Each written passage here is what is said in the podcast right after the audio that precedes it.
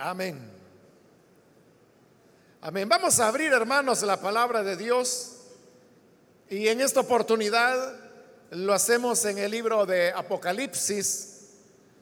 Busquemos el capítulo número 9. Los días martes estamos estudiando el libro de Apocalipsis y vamos avanzando versículo a versículo. Y así es como hemos llegado hasta este capítulo 9 donde vamos a leer los versículos que corresponden en la continuación de este estudio.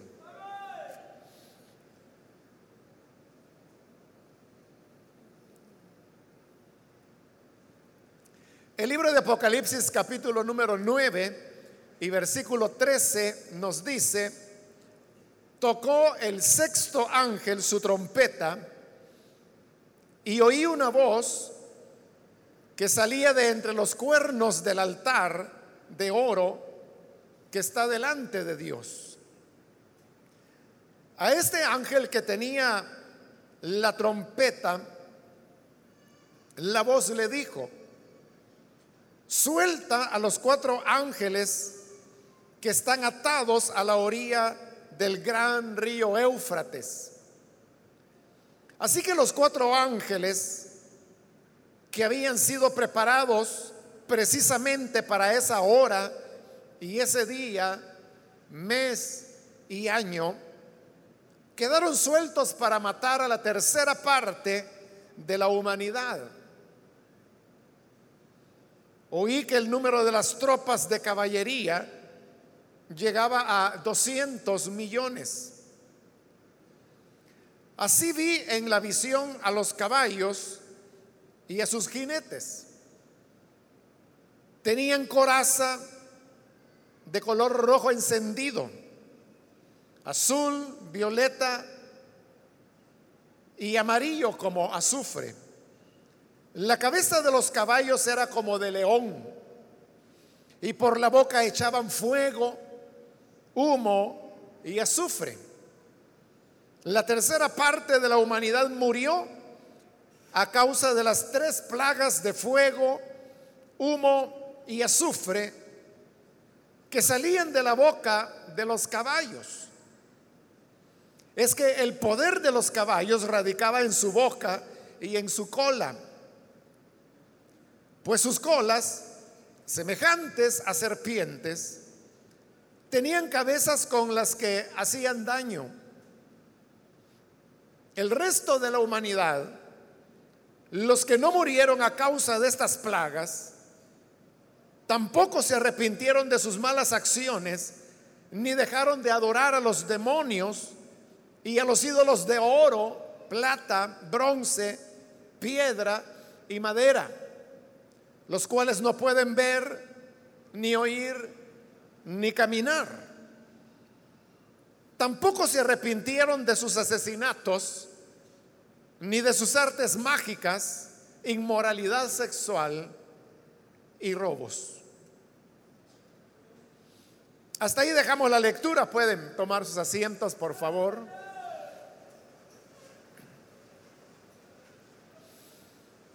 Hermanos, continuamos este día con esta sección del libro de Apocalipsis, donde nos encontramos con el relato de cada una de las siete trompetas que se nos describen acá en estos capítulos.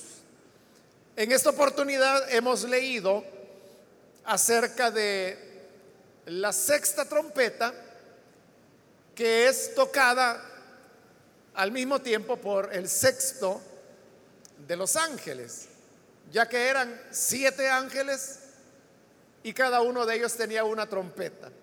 Entonces cada ángel va tocando su respectiva trompeta. El primer ángel toca la primera trompeta, el segundo la segunda, y así hemos llegado ahora al sexto ángel que hace sonar la sexta trompeta.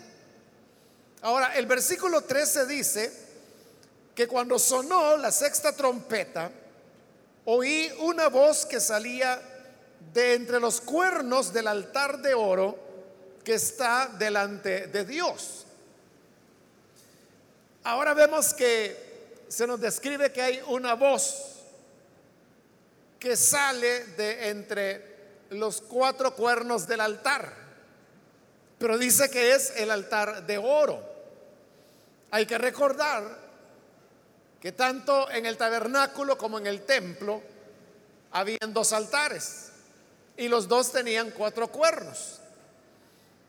La diferencia era que uno estaba hecho de bronce y el otro era el que estaba hecho de oro. El que estaba hecho de bronce se encontraba en el atrio y era el más grande de los dos y es ahí donde se ofrecían los sacrificios y los holocaustos.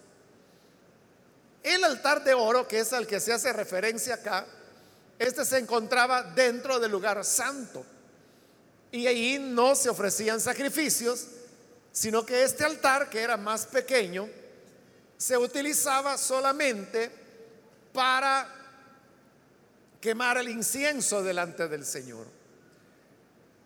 Ya en el capítulo 6 de este libro de Apocalipsis que estudiamos anteriormente, encontramos ese mismo altar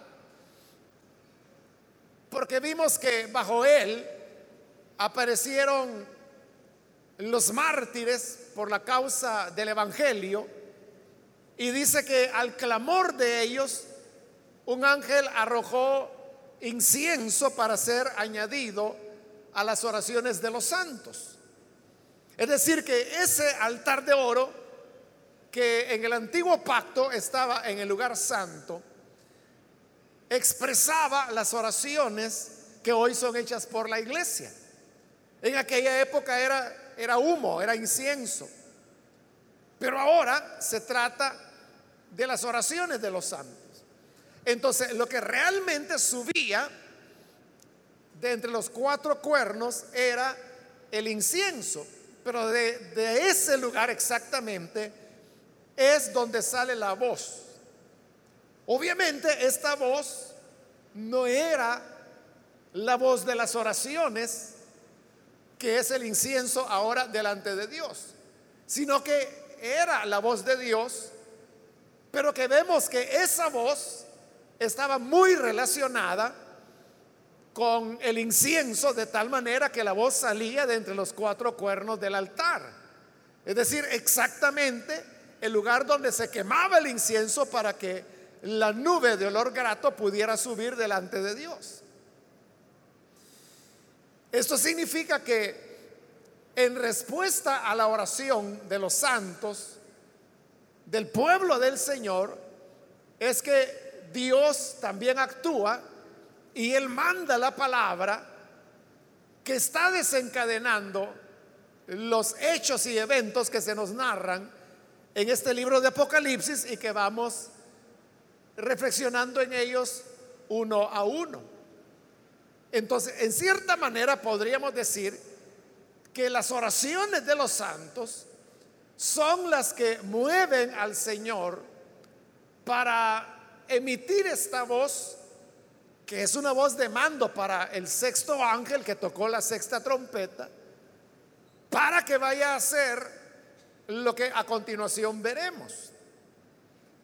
Entonces uno podría preguntarse, ¿qué es lo que los santos oran para que Dios dé esta voz de mando que va a provocar una gran matanza? Recordemos que allá en la primera mención que se nos hizo de este mismo altar, se mencionaba a los ángeles que estaban, perdón, a los mártires que estaban bajo el altar y ellos hacían una petición a Dios.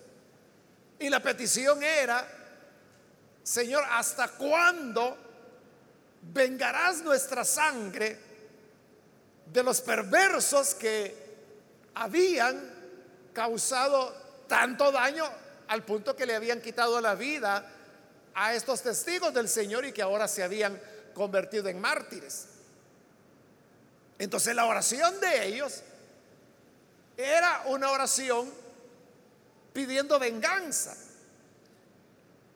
Pero tenemos que entender esa palabra venganza porque nosotros entendemos venganza como un desquite, como algo que lo hacemos llevados por, el enojo, por la ira,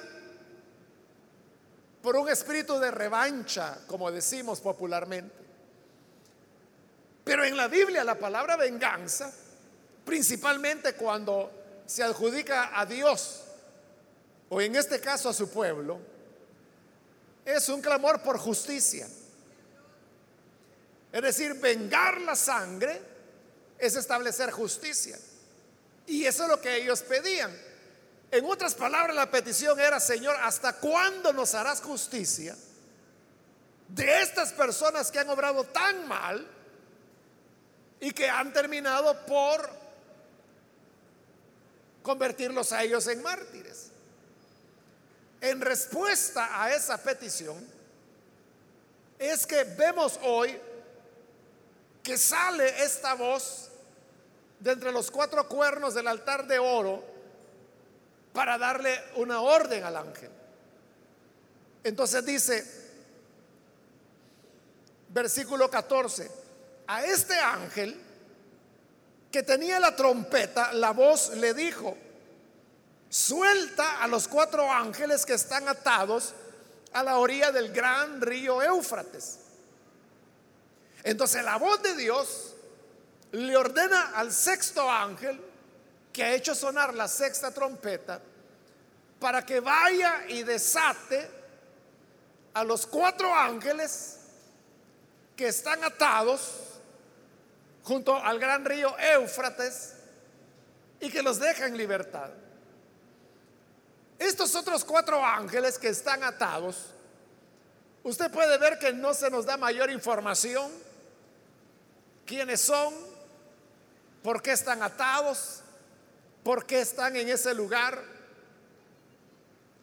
Pero sin duda, hermanos, que esos cuatro ángeles no son ángeles servidores de Dios, sino que son ángeles caídos, es decir, demonios que controlan fuerzas destructoras porque veremos que al momento en que estos cuatro ángeles son desatados, se desencadena la gran mortandad que se va a describir en los siguientes versículos.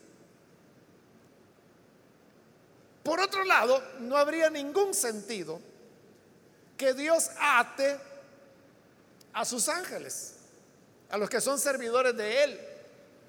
O sea, ¿por qué Dios tendría que atar a sus propios ángeles? Entonces, sin duda que se trata de ángeles caídos, que son ángeles de muerte, ángeles de destrucción. Recuerde que hasta este momento, todas las trompetas que han venido sonando están reproduciendo las señales que se produjeron allá en Egipto cuando Moisés fue enviado para sacar al pueblo de Israel. Entonces, como hay un paralelo entre cada trompeta y una o varias de las señales que Moisés hizo allá en Egipto, hay algunos estudiosos del libro de Apocalipsis que dicen que estos cuatro ángeles son equivalentes al ángel de destrucción que el Señor envió en Egipto y que fue el que produjo la, la plaga, la décima señal, que fue la muerte de los primogénitos, porque es lo que viene acá. Pero independientemente de esa interpretación, vemos entonces que estos cuatro ángeles son soltados. Dice que ellos estaban atados a la orilla del gran río Éufrates. El Éufrates, hermanos, es un río porque todavía existe y todavía se llama Éufrates. Está ubicado en lo que hoy conocemos como Irak. En la época, el río Éufrates era lo que se consideraba como el límite de, la civilización, por lo menos como la conocían en lo que era este otro lado, en lo que sería lo que hoy llamamos el Medio Oriente. Ellos sabían que del otro lado del Éufrates había más pueblos y que había civilizaciones. pero eran civilizaciones que eran ya diferentes. O como en este caso, en la época en que Apocalipsis fue escrito, el Éufrates era el río que marcaba la frontera entre el imperio romano y lo que eran ya las naciones del oriente, que la primera de ellas era los partos, que era un pueblo que vivía exactamente del otro lado del río Éufrates. Entonces, para Israel, el Éufrates era eso como eh, el límite de hasta dónde llegaba la civilización como ellos la conocían, y que del otro lado lo que había era pueblos desconocidos, pero que además representaban un peligro para ellos. Porque recuerde que los caldeos llegaron a Israel atravesando también el río Éufrates. Los medos y los persas habían llegado a Israel atravesando el río Éufrates también. Entonces la idea que ellos tenían era que del otro lado del Éufrates lo que había eran pueblos hostiles, guerreros, y que les habían causado a ellos mucho daño en diferentes momentos de su historia. Incluso para los romanos, siendo el imperio romano, ellos nunca pudieron ir más allá del Éufrates. Porque como le dije, eh, del otro lado, el primer pueblo que había eran los que se llamaban los partos. Y estos eran muy hábiles para la guerra, mucho más hábiles que los romanos. Eran muy habilidosos para el uso del arco y peleaban de tal manera que en todas las guerras, fíjese, en todas, todas las guerras que los romanos tuvieron contra los partos, todas las perdieron. Nunca les pudieron ganar. Y es más, los partos algunas veces se dieron el lujo de atravesar el río Éufrates y comenzar a conquistar territorios que pertenecían al imperio romano. En algún momento les arrebataron Siria. En algún momento incluso llegaron hasta conquistar Jerusalén, la tierra de Israel, que era una provincia romana. Y los romanos a lo sumo llegaron a hacerlo retroceder hasta el Éufrates, pero nunca pudieron pasar de allí. Entonces, para el pueblo al cual ahora se escribe el libro de Apocalipsis, eso representaba el río Éufrates. También podemos añadir que el Éufrates fue la frontera más lejana hasta donde llegó el territorio de Israel en la época de David y de Salomón. Y de hecho es lo que Dios les había prometido, porque Dios le dijo a Moisés que la tierra que él daría al pueblo de Israel iba desde el gran río en Egipto, que se refería al Nilo, hasta el río Éufrates. Entonces, desde ese punto de vista, incluso la promesa de Dios llegaba hasta el río Éufrates. Esa era la frontera natural. De manera que para ellos el Éufrates significaba amenaza, desconocimiento, peligro, una fuerza que ellos no podían controlar.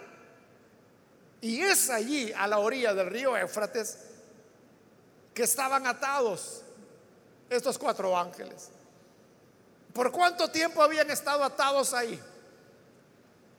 No lo podemos saber, pero si nosotros nos vamos al libro de Judas, al cual también hice referencia en la última oportunidad, uno tendría que suponer que esos ángeles estaban atados ahí desde que fue la rebelión de Satanás y de los ángeles que le siguieron. Porque Judas dice que aquellos ángeles que no guardaron su dignidad, el Señor dice que los arrojó a prisiones de oscuridad. Y ese era el abismo que en la quinta trompeta vimos que fue abierto. esos eran ángeles caídos, pero que estaban prisioneros. estos también están prisioneros, están atados, no están en el abismo, sino que están a la orilla del río Éufrates y están atados. Mas ahora la voz de Dios le está diciendo al ángel que vaya y que los desate. El versículo 15 nos dice, así que los cuatro ángeles que habían sido preparados precisamente para esa hora y ese día, mes y año, quedaron sueltos para matar a la tercera parte de la humanidad. Entonces vea, la acción de esos cuatro ángeles que son desatados es matar. Por eso le digo, estos no pueden ser considerados ángeles sirvientes de Dios. Es verdad que hay pasajes de la escritura donde hubo ángeles que a veces mataron. Por ejemplo, en una ocasión Israel fue invadido y un solo ángel mató 185 mil soldados de los invasores que venían contra Israel. Pero usualmente los ángeles de Dios no hacen esto. Pero estos son ángeles de destrucción, de muerte. Y son desatados y al momento de ser desatados, dice que quedaron sueltos para matar. Es decir, estaban atados para que no mataran. Pero siendo soltados, entonces comienzan a matar. Y eso nos recuerda las palabras que el Señor Jesús dijo con respecto a Satanás. Él dijo que Satanás solamente ha venido para matar, para robar y para destruir. Y es lo que están haciendo estos cuatro ángeles. Salen para matar. Ahora, note que ellos son soltados en el momento exacto que Dios dispuso que así fuera. Por eso es que dice que ellos habían sido preparados precisamente para esa hora y ese día, mes y año. Eso nos habla del gobierno soberano que Dios tiene sobre toda su creación y sobre todo cuanto existe. A eso es a lo que se le llama la providencia de Dios. La providencia de Dios es el gobierno soberano de Dios sobre todo cuanto existe, lo visible y lo invisible. Y en su providencia, Dios ha determinado cada uno de los hechos grandes o pequeños que ocurrirán en la historia. Y cuando digo la historia me refiero a toda la historia. No solamente hablo de la historia individual de cada uno de nosotros, que también está bajo la providencia de Dios. Pero también lo está la historia de una familia, de un país, de una ciudad, de una comunidad. Todo está bajo el control de Dios. A eso se refirió Jesús cuando dijo que ni siquiera un pajarillo cae a tierra sin que no sea la voluntad del Padre. Entonces, un detalle tan pequeño como ese, que un pajarito se cae de la rama y cae al, piso, a la tierra, hasta eso está determinado por el Señor. Bueno, y no solo eso. El Señor Jesús también dijo, hasta los cabellos de vuestra cabeza están contados. Es decir, que en la providencia de Dios, incluso Él ha determinado el número exacto de cabellos que usted tiene en este momento. Y que la próxima vez que se peine, se le van a caer unos cuantos, porque siempre se caen. Pero los que se caigan es lo que la providencia de Dios ha determinado. Ahora, usted podrá preguntar, bueno, ¿y a Dios le importa eso? ¿A Dios le importa que si se nos cayeron tres o treinta cabellos en una peinada, ¿le importa a Dios? Pues Jesús dijo que Dios los tiene contados los cabellos. Y uno dice, y Dios se va a estar ocupando de eso. Es que lo que ocurre es que allí usted está tomando una idea humana de Dios. Como que si Dios va a agarrar la cabeza de alguien y va a poner uno, dos, tres, cuatro, cinco y le va a contar los cabellos. Luego vaya, venimos para acá. Y, no. O sea, eso es lo que haría un ser humano. Pero en el eterno conocimiento de Dios, todas las cosas están descubiertas delante de Él. O sea, Él sabe todo y lo sabe en este momento. Él no necesita estar contando. Porque Él es Dios, es diferente. Le estoy mencionando estos temas del pajarillo que cae, del número de cabellos, para que usted vea lo detallado que es ese plan de Dios y cómo nada ocurre en la historia de buenos y de malos que no sea su voluntad.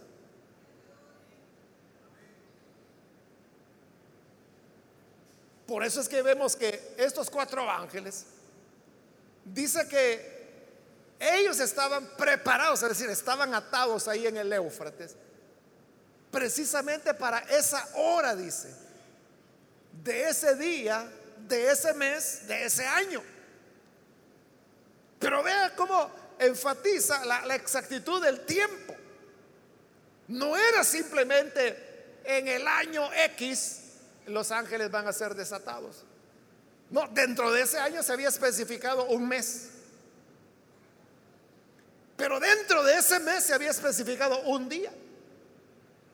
Y dentro de ese día se había especificado una hora. Es decir, los ángeles fueron desatados exactamente en el momento cuando Dios en su providencia había determinado que fueran desatados. Y eso, así como es con los ángeles, es, hermanos, con todo lo que existe. El día que usted nació, Dios había determinado de antemano porque dice que nosotros fuimos elegidos antes de la fundación del mundo. El libro de los Salmos dice que Él nos formó cuando estábamos en el vientre de nuestra madre. Dice que sus ojos, es decir, los ojos de Dios, vieron nuestro embrión. Entonces Dios determinó el año en que usted nació, el mes, el día y la hora. Yo no sé si usted sabe a qué horas nació. Pero esa hora no fue una cuestión arbitraria. No fue una cuestión que su mamá le ha contado, fíjate hijo, que vos no querías nacer porque yo hasta ya me había pasado del tiempo y vos no querías nacer. Me tuvieron que poner suero para estimularme las contracciones y que pudieras nacer. Así que Tres litros de suero me pusieron. Pero no era, hermano, que el niño no quisiera nacer si él no sabe nada. Es que no había llegado la hora del día, del mes y del año que Dios había establecido. De igual manera, Él estableció un año, un mes, un día y una hora para nuestro nuevo nacimiento. Y si Él no viene, también Él ya tiene establecido el año, el mes, el día y la hora en que vamos a morir. Y si Él viene antes, también tiene establecido el año, el mes, el día y la hora en que sonará la final trompeta y el Hijo de Dios volverá para llevar a su pueblo. Así es. Es lo que Jesús dijo. Nadie sabe ni el día ni la hora. Solo el Padre.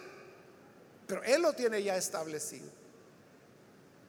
Esto significa que vivimos todos, hermanos, bajo el gobierno de Dios, bajo la providencia de Dios. Y desde ese punto de vista, nosotros podemos tener bastante confianza. Eso nos genera esperanza. Y la esperanza es que Dios sabe lo que nos ocurrirá, cuándo nos ocurrirá, dónde nos ocurrirá. Porque no solo era cuestión de tiempo, era cuestión de lugar, dice allí, a la orilla del río Éufrates. Dios sabe cada uno de nuestros detalles. Pablo predicando allá en Atenas, él dijo que Dios ha fijado a cada ser humano los límites de su habitación.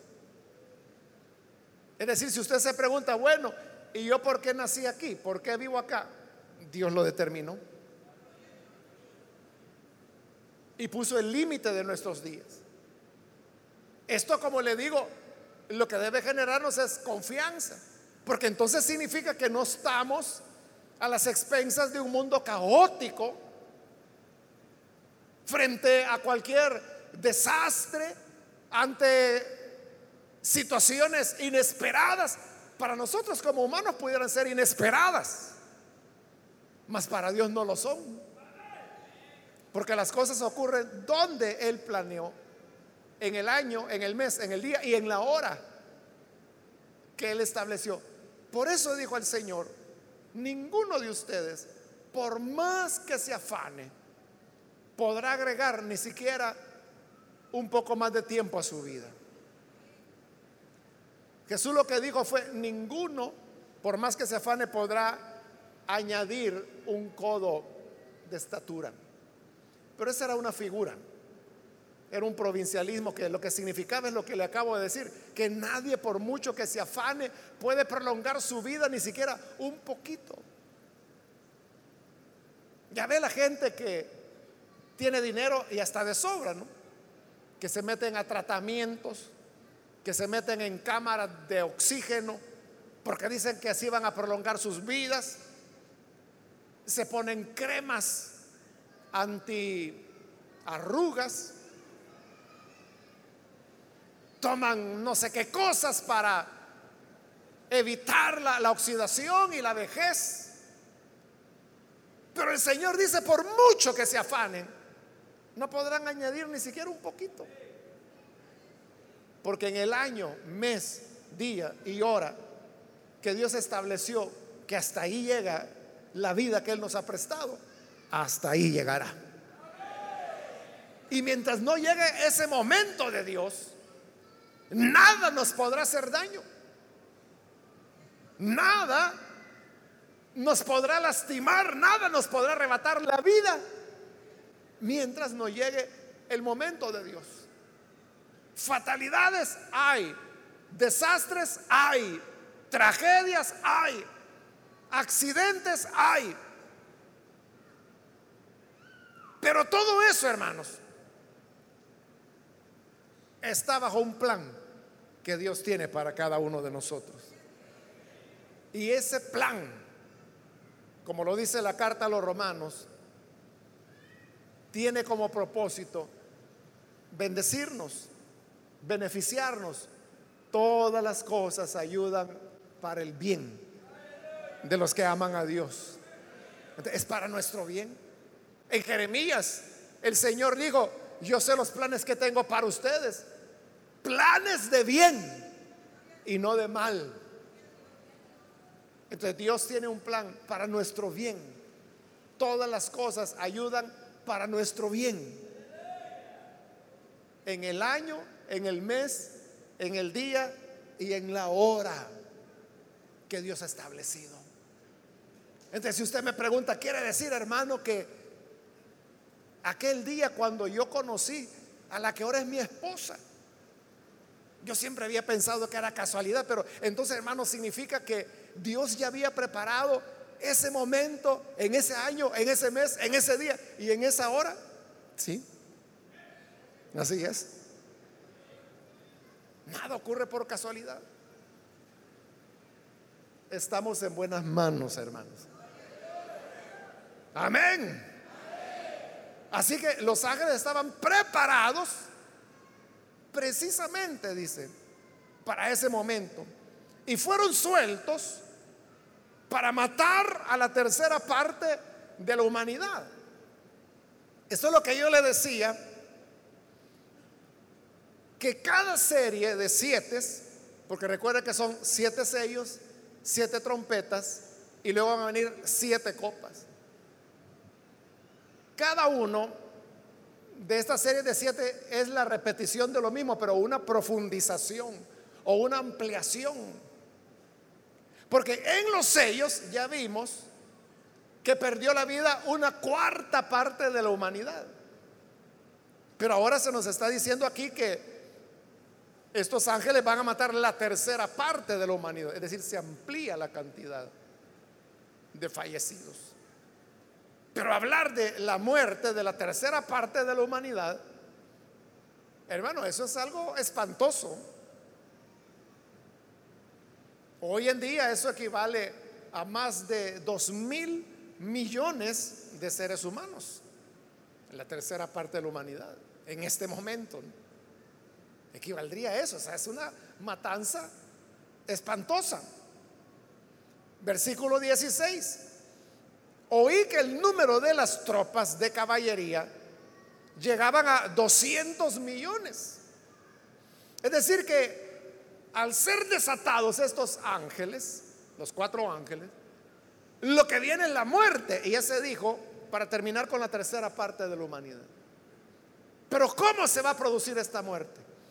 Es por esta caballería que viene. Tropas de caballería, dice y que su número llegaba a 200 millones. Esa cantidad, hermanos, es inimaginable. Hay que aclarar que en el griego no existe el concepto de millones.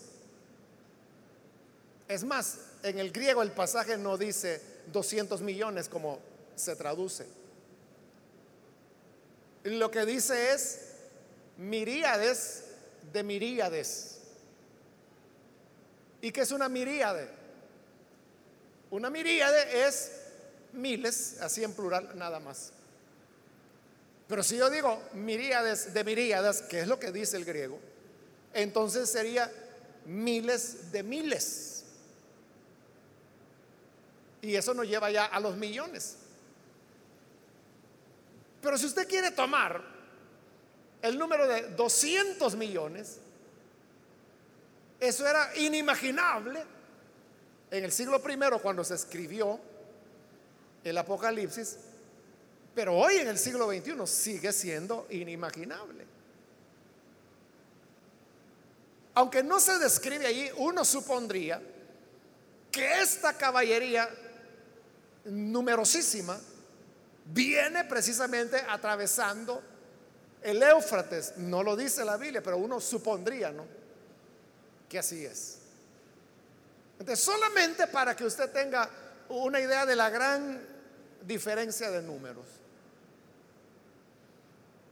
Ahí, por el año 35 o 36 antes de Cristo, como le dije que los romanos tenían mucha mucha guerra con los partos que estaban del otro lado del Éufrates ahí por el año 35, 36 antes de Cristo, los romanos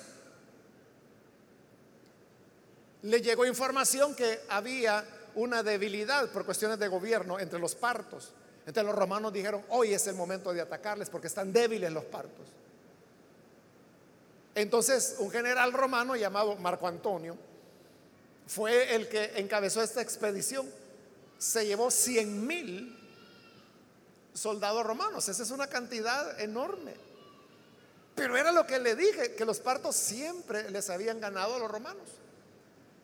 Marco Antonio no quiere correr riesgos y se lleva 100 mil soldados romanos. Esa era una cantidad enorme. Y solo por terminarle la historia, pasan el Éufrates y los partos les dan una, hermanos, que Roma quedó humillada. Fue una derrota terrible que les metieron, aunque eran 100 mil soldados romanos. Pero a lo que voy es, compare las cantidades. eso fue un gran ataque. ¿Y cuántos eran?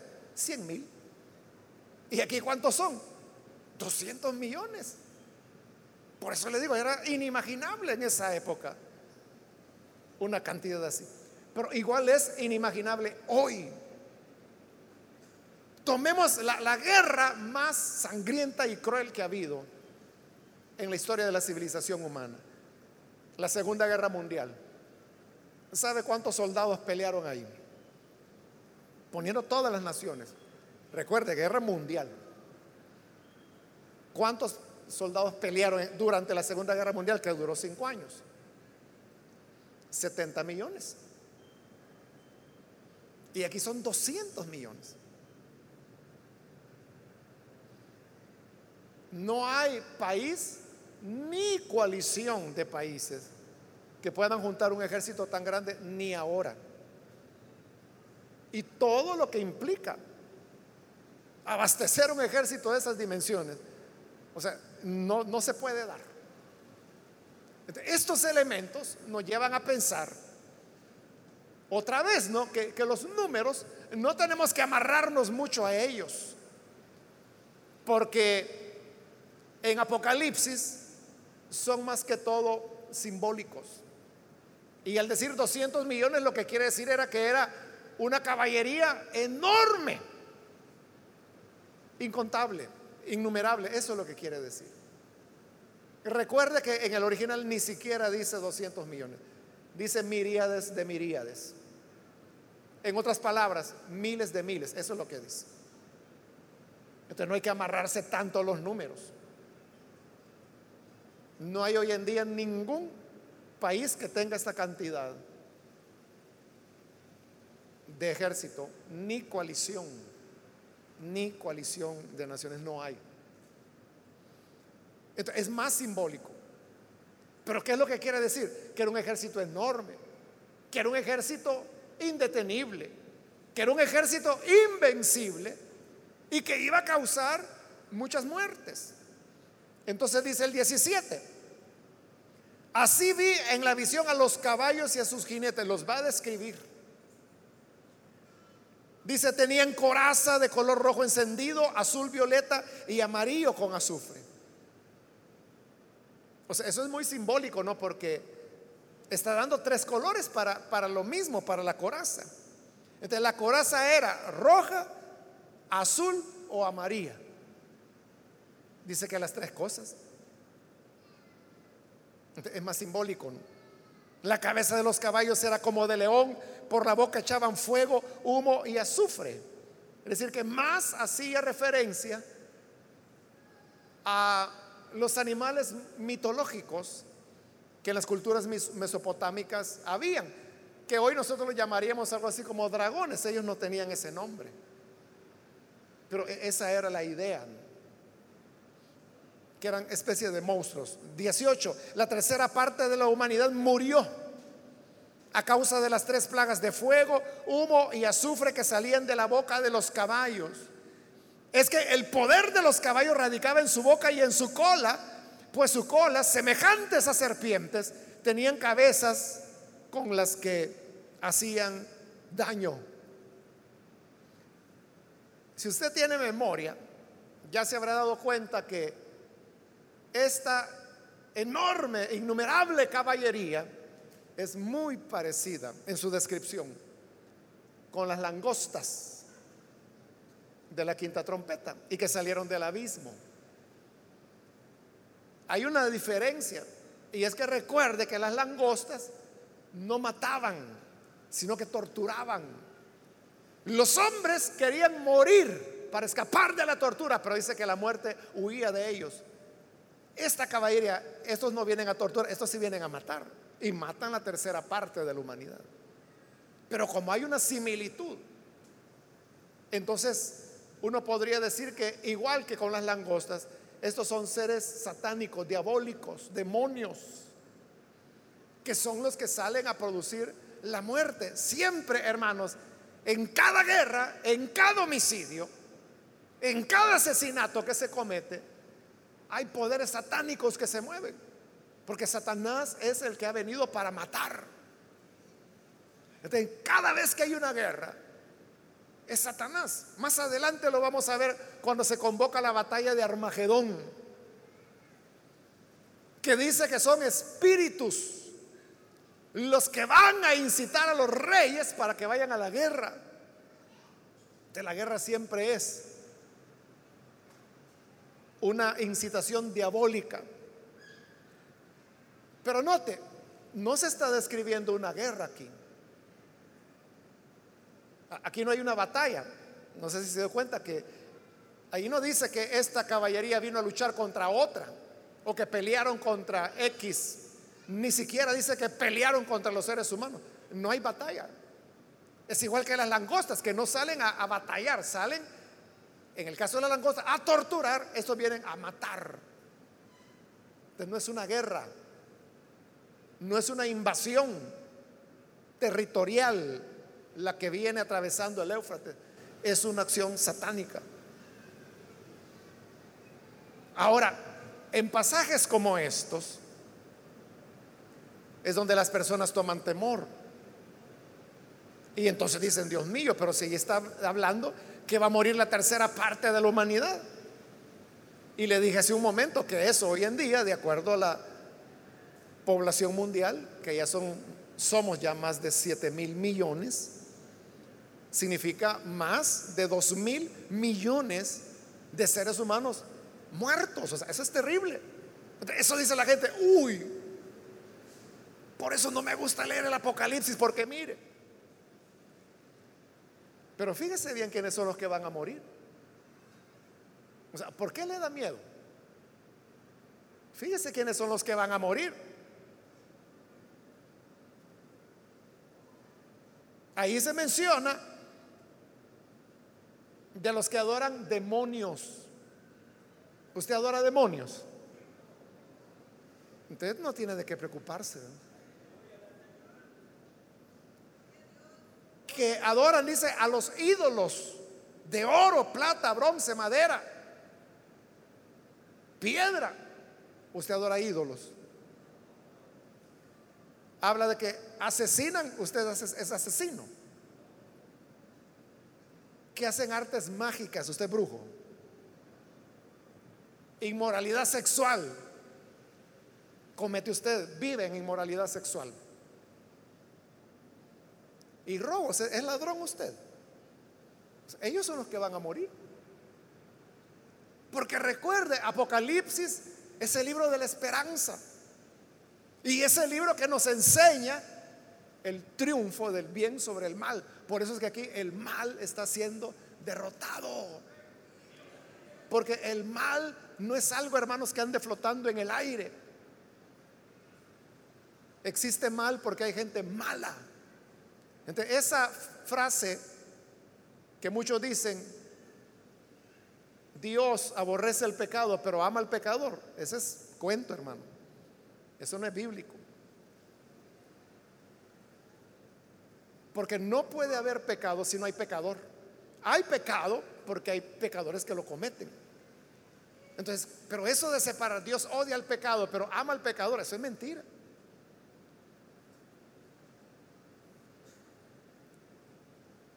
Muéstrame usted un pasaje de la Biblia que diga que Dios odia el pecado.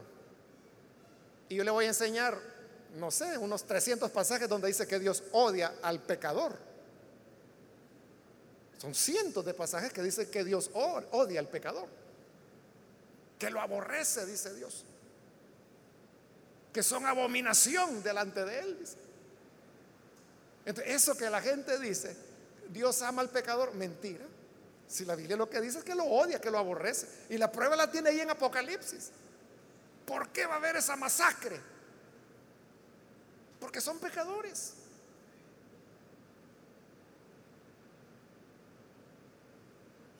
Es verdad que Dios ama al pecador cuando se arrepiente.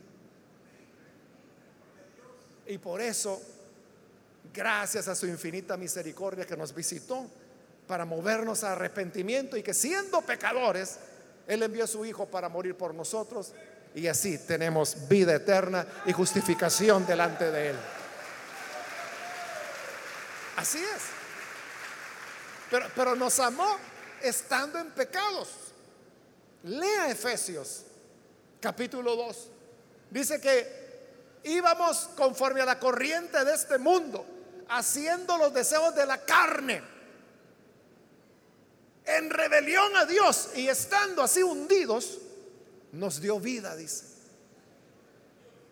Es decir, éramos pecadores y Él por su gracia decidió darnos vida, no por obras, sino que por su gracia. Por eso es gracia, porque es inmerecida. Como Pablo explica en Romanos, que si nosotros lo hubiéramos ganado ya no sería gracia. La gracia ya no sería gracia, pero es gracia porque no la merecemos. Y no obstante, Él nos la da, nos da la salvación. Entonces, es el juicio de Dios contra el pecador, porque el pecador es el que produce el pecado. No hay pecador, no hay pecado. O sea, el pecado, por eso digo, no es algo que ande flotando ahí en el aire y que Dios dice, yo, yo odio esa nubecita que se llama pecado y que anda por ahí. Uy, uy, e-, eso odio. No, Dios, eso no existe. Lo que existe son hombres y mujeres que hacen pecado. El problema son ellos. El problema es el hombre que produce el pecado. La mujer que produce el pecado. es la ira de Dios contra ellos. Y es lo que dice el versículo 20. El resto de la humanidad, es decir, los dos tercios que sobreviven, los que no murieron a causa de estas plagas, tampoco se arrepintieron. Es decir, que los que murieron no se arrepintieron. Pero estos que sobrevivieron tampoco se arrepintieron de sus malas acciones, ni dejaron de adorar a los demonios y a los ídolos de oro, plata, bronce, piedra y madera, los cuales no pueden ver, ni oír, ni caminar. Como ellos adoraban ídolos, Pablo explica en su carta a los Corintios que el que sirve a los ídolos, a los demonios sirve. Entonces vea qué cosas. Ellos adoraban ídolos y por lo tanto demonios. Y demonios son los que los han venido a matar. Y aunque los demonios les han dado muerte, siguen adorando demonios. Esa es la testarudez del pecado. Esa es la dureza del corazón del hombre. ¿Sabe por qué el hombre no puede dejar la idolatría? Porque los ídolos no tienen para el ser humano exigencias de ningún tipo. El ídolo solo es una pieza de piedra, de madera, de oro, de plata, de lo que sea. No habla, no ve, no oye, no dice nada.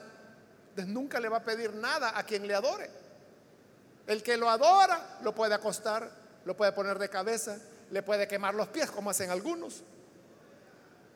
Y el ídolo nunca le va a decir nada. Pero nuestro Dios es un Dios que habla.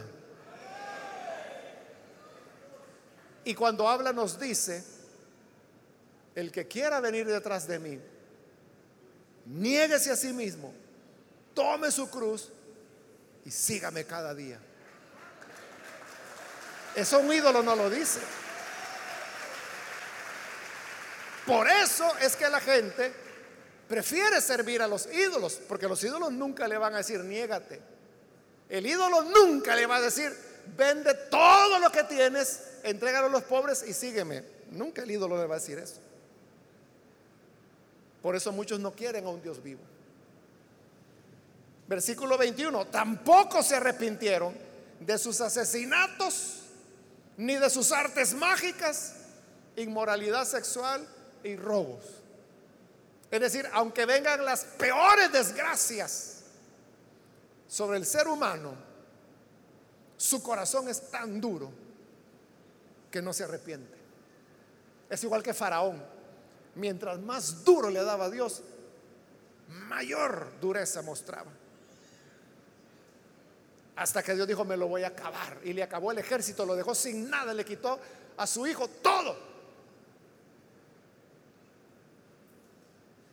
Y nunca se arrepintió. La gente de su corte le decía, Faraón, solo tú eres el que no sabe que Egipto ya está todo destruido. Deja ir este pueblo. Y Faraón, no, que no y que no. Así hay muchos hoy. Muchos que dicen, no, es que aunque me vaya al infierno, pero yo jamás voy a ir a una iglesia.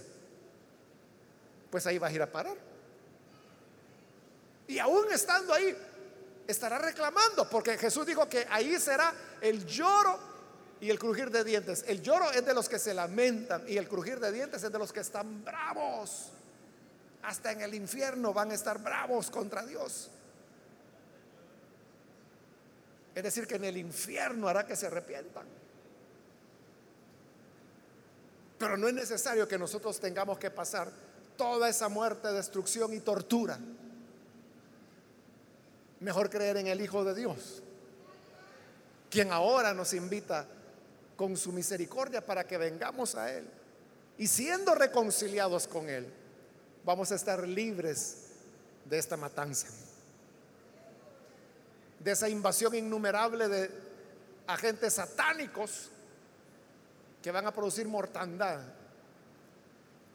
Pero como dice el Salmo 91, que no vendrá plaga sobre nuestra morada. Caerán a tu lado mil y diez mil a tu derecha, pero a ti no llegará. A ti no llegará. Es el triunfo del bien sobre el mal, de Dios sobre los pecadores y consecuentemente del pecado que ellos cometen. Pero para el que confía en Él, a ti no llegará.